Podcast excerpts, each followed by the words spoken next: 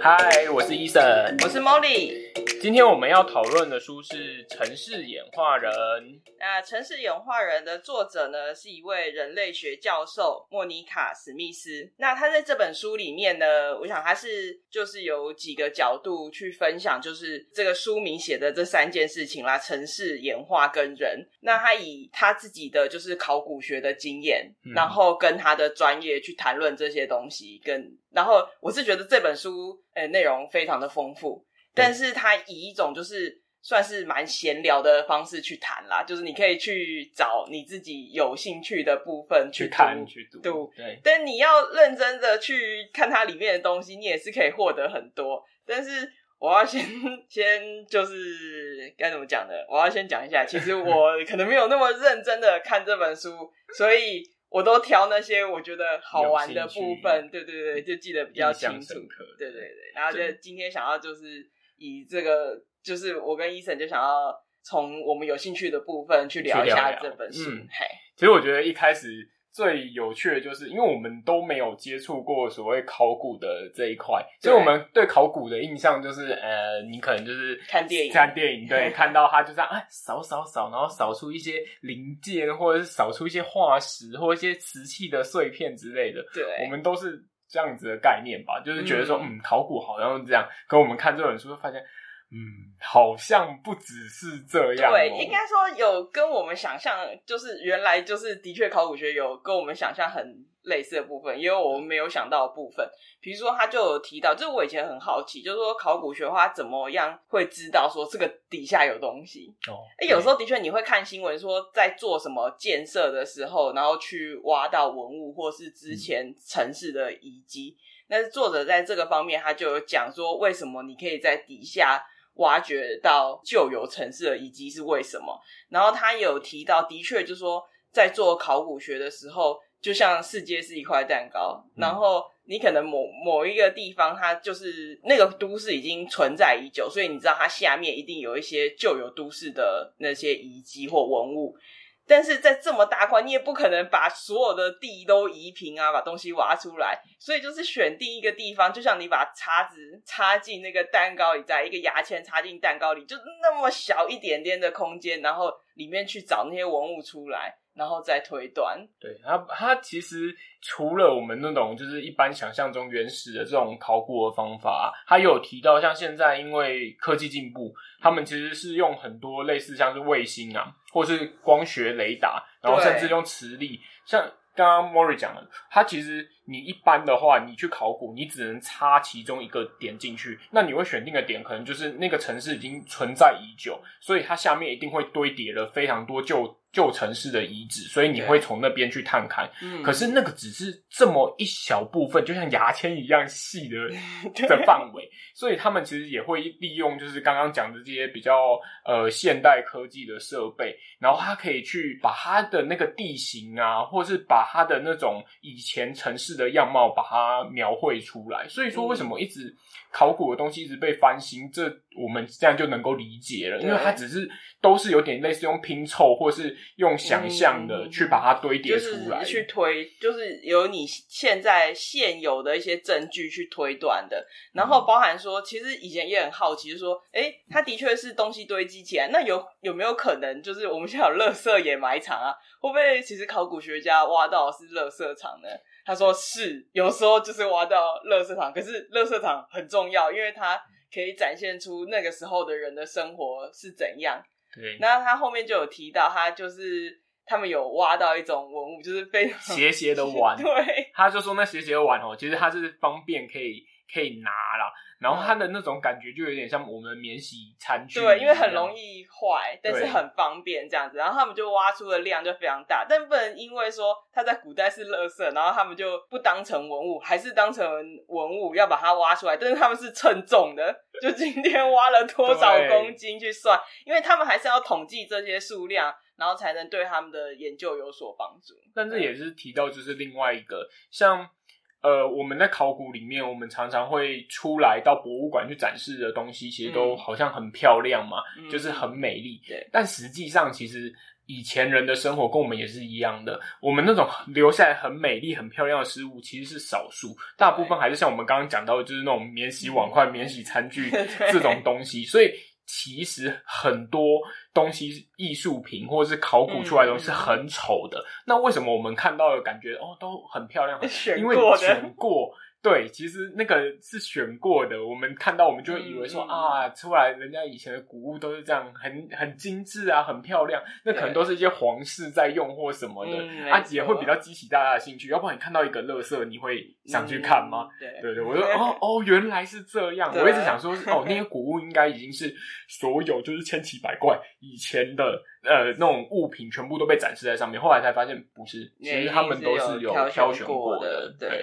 然后再来是就是讲城市的部分啊。嗯，那城市的部分，我觉得他提到一个东西是我以前没有想过的，就是说以前我都觉得大家就是都市会形成都市，是因为它可能就是呃说起来就是风水比较好啊，你有肥沃的土地呀，然后你有。适合生活的气候啊，所以才在这边就是会形成一个都市。嗯、但是这本书跟我们讲说，其实不是，这刚才讲的可能是人类形成聚落的原因，就是因为这边比较宜居嘛。对。但是形成就是都市会形成，其实是有另外的理由，反而是说这个是一个大家说做交易的地方。对。对，就是比较方便，就是可能它是一个呃部落聚落的一个交界处，然后大家生意往来都是在这。嗯嗯，嗯，你会觉得好像可能跟那种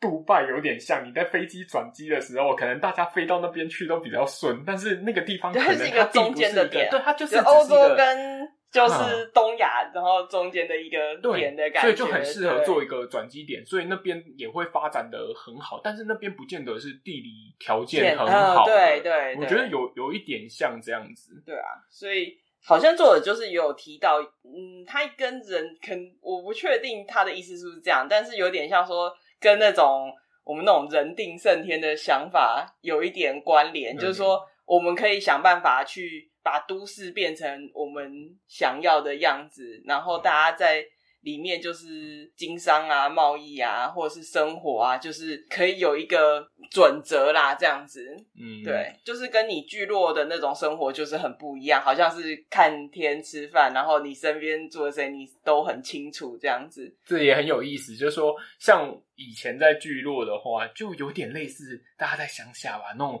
呃人就这些人，所以你去哪，你就是都是碰到这些人，所以你可能对他们都了若指掌，这就是聚落的概念。那可是你到了城市之后，反而刚好相反哦，你碰到人，你其实都不熟悉，你根本就不知道他是谁，因为城市太大了，所以你都不熟悉是谁。但是有趣的又来了，他们这个不熟悉。却不代表说你们人与人之间的互动是少的，对，或者是说人家就是说都市人互相很冷漠，冷漠，但是其实不是哦，因为你要想，你可以跟这些人生活在同一个区域，但你又跟他不熟，其实你是对对方就是有一定的对陌生人有一定的信任度，没错，你可以相信这个人，虽然你跟他一点都不熟，或甚至是陌生人。你想在乡下。或者是像以前叫聚落，那你今天出来，你看到一个你不熟悉的人，就是陌生人的话，你是真的会提防，的是谨慎的，你你是不会想跟他任何交流，因为觉得这是外来者。但比如说在都市，你看一个人穿西装打领带，或者是他就穿着邮局的制服，就想说哦，这个可能是就是邮务员啊，或者说哦，这个可能是一个上班族啊，就是你对他有基础的信任，你觉得他不会。就是是一个奇怪的人，我不认得的。嗯，对。你刚刚讲到邮务员，我就想到，其实书中也有提到，就是说城市也有一个非常重要的叫做中产阶级。嘿那其实像这种都是比较属于中产阶级，因为城市其实本身就会有所谓的阶级的存在，呃的存在。但它这个阶级跟我们就是在就是经济上面讲中产阶级的概念是不太不太一样，对，不太一样。它比较像是。这个城市的中间分子，就是对主要组成这个城市的大部分的中中段的人，嗯，是比较像这样子。对，就是像城市，呃会形成，也跟贫民窟有很大的关系。对，就是以前我都认为说，哦，贫民窟就是可能就是一些比较低收入的人聚集在一起的地方，但它其实只是一个过渡而已。就是你可能刚进到都市的时候，你认都还不熟悉，你还没有一个呃薪水高的工作，所以你会在这个环境。但是你会慢慢的往，往中产往中，他所谓的中产阶级去，因为他他的书里面所谓的中产阶级，应该是就是除了那个真的很顶端，就是很富裕的人，嗯、那些大老板什么，然后跟贫民窟这么两个极端的中间都叫中产阶级。他觉得，我觉得他里面写到有一个很好玩哦，我觉得他的中产阶级的定义就比较像是你生活上面已经无余了，你可以开始做比较多的选择。对，那这个选择其实是造就城市发展一个非常重要的事情。为什么这样？讲，因为城市其实就是不断的在呃需求里面去生产、去创造，然后到最后会丢弃，所以也会有废弃物存在。它是一个。循环。那这个循环其实很重要，就是人要有需求、有欲望、有能力能够买得起、有办法消费，然后才有这样子的循环在。所以中产阶级在城市中其实是非常重要的一环。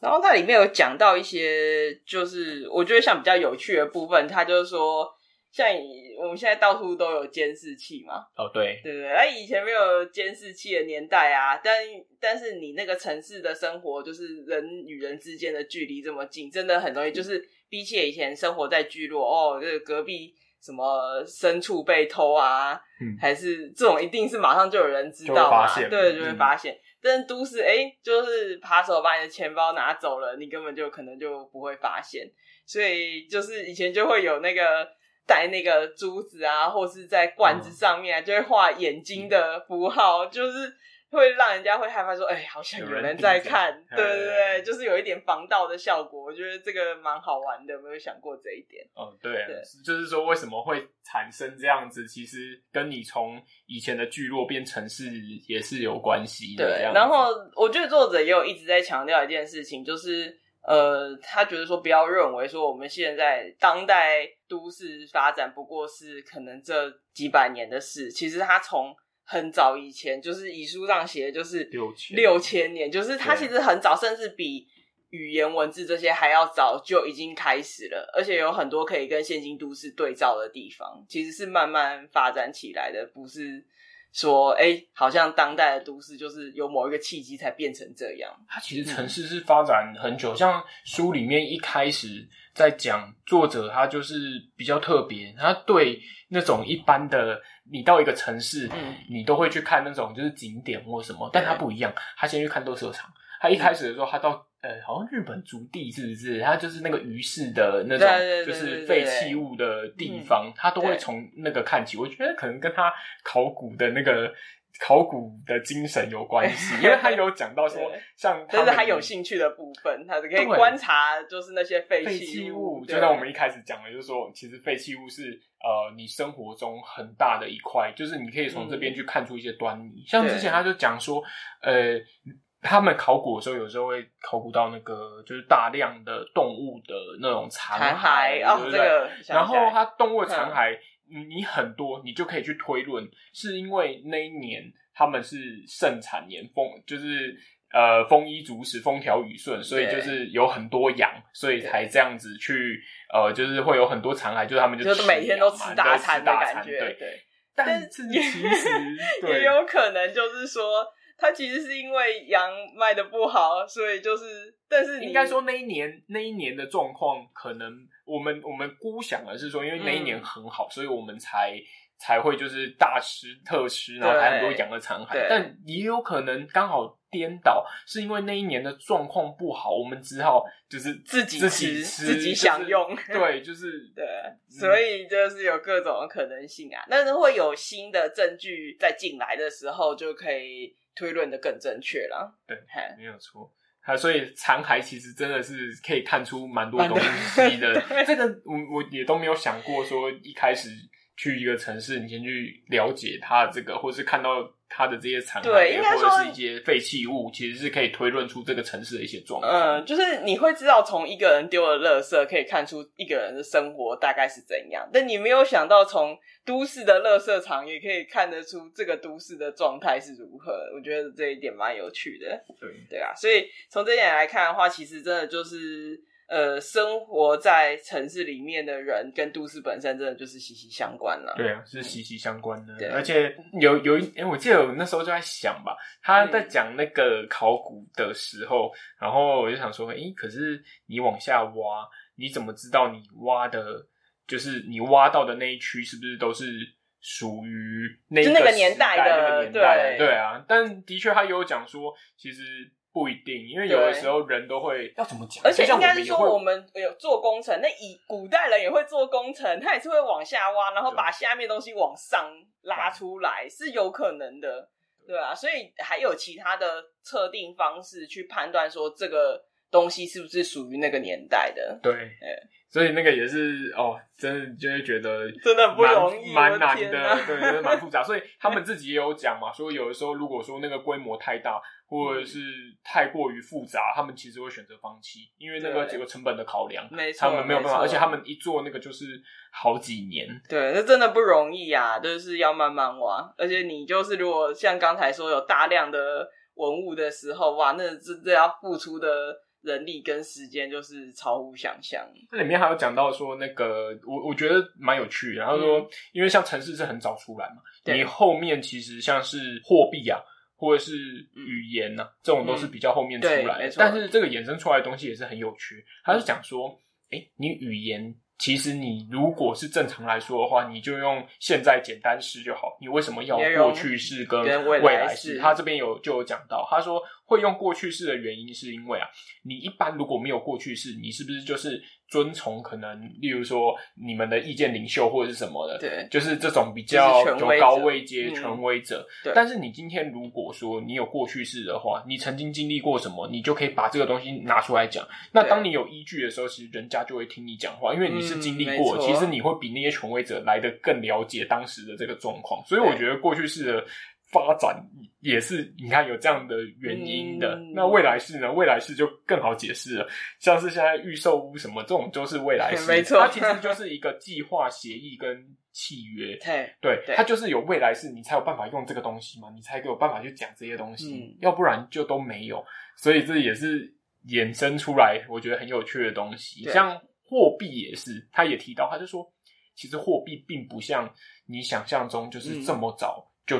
出来，出现它其实很后面才出。应该说，你可以想象的到啦，因为到我到目到现在的生活，我们还是蛮常用到以物易物的。呃，对，对，还是会有很多。对，所以这个东西应该是怎么说？就是说它有点不得已啦，就因为为了方便，然后有一个依据，要不然你自己想一开始。你制造货币的时候也很难去辨真伪，你那是后面才有这些技术，也是大家不得已方便携带，然后才用才用。要不然你其实想，你以物易物，其实某种程度上它是你可以看得到东西最可信的，对啊，对。但是说不方便啊，就是说，但是它信赖度是比你用货币来讲是更高的，对啊，就是在你的货币。的信，你对货币的信赖度还不够高的时候，其实以物易物是比较好的一个方式。嗯、回归到他城市一开始是怎么发展，其实作者有讲到，他觉得比较是那种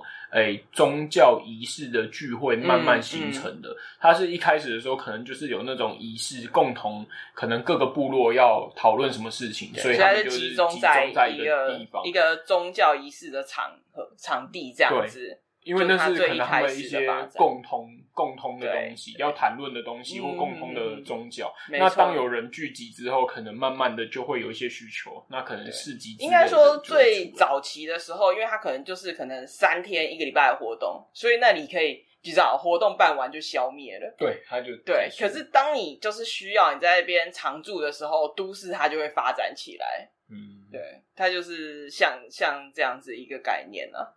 对，而且有趣的是，因为它就是都市的东西，不像是你聚落，就是大家都很熟，嗯、大家就瞧一瞧就好，所以慢慢的也会有就是讲的那种，例如说基础建设，我觉得基础建设是非常重要，嗯、例如说下水道啊，嗯，然后还有就是我们刚刚讲一定会有垃圾，所以它就是说原本那个还是聚落各个聚落的呃共同的宗教场所的时候，他他的意思是说你都不用这些基础建设，就是因为他就是三天一个礼拜大家会就解散就解散了，然后你可以靠着可能呃下雨啊，或是其他的一些。呃，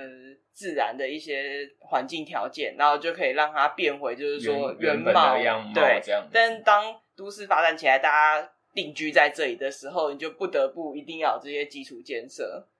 对，还有这些基础建设就是很很重要啦，因为它其实就是推动人类的呃文明的进步。嗯，而且他也提到，我觉得最有趣的就是，他说其实以前人。你不要觉得以前人呢好像就比较没有烦恼，他们跟你一样，其实他们也是有焦虑，他们也是会烦恼明天早餐要吃什么的。当他们物资比较充裕的时候，他们就会开始，人就会有需求。这也是为什么就是城市会发展的越来越快，这也都是原因，就是因为人有需求。当他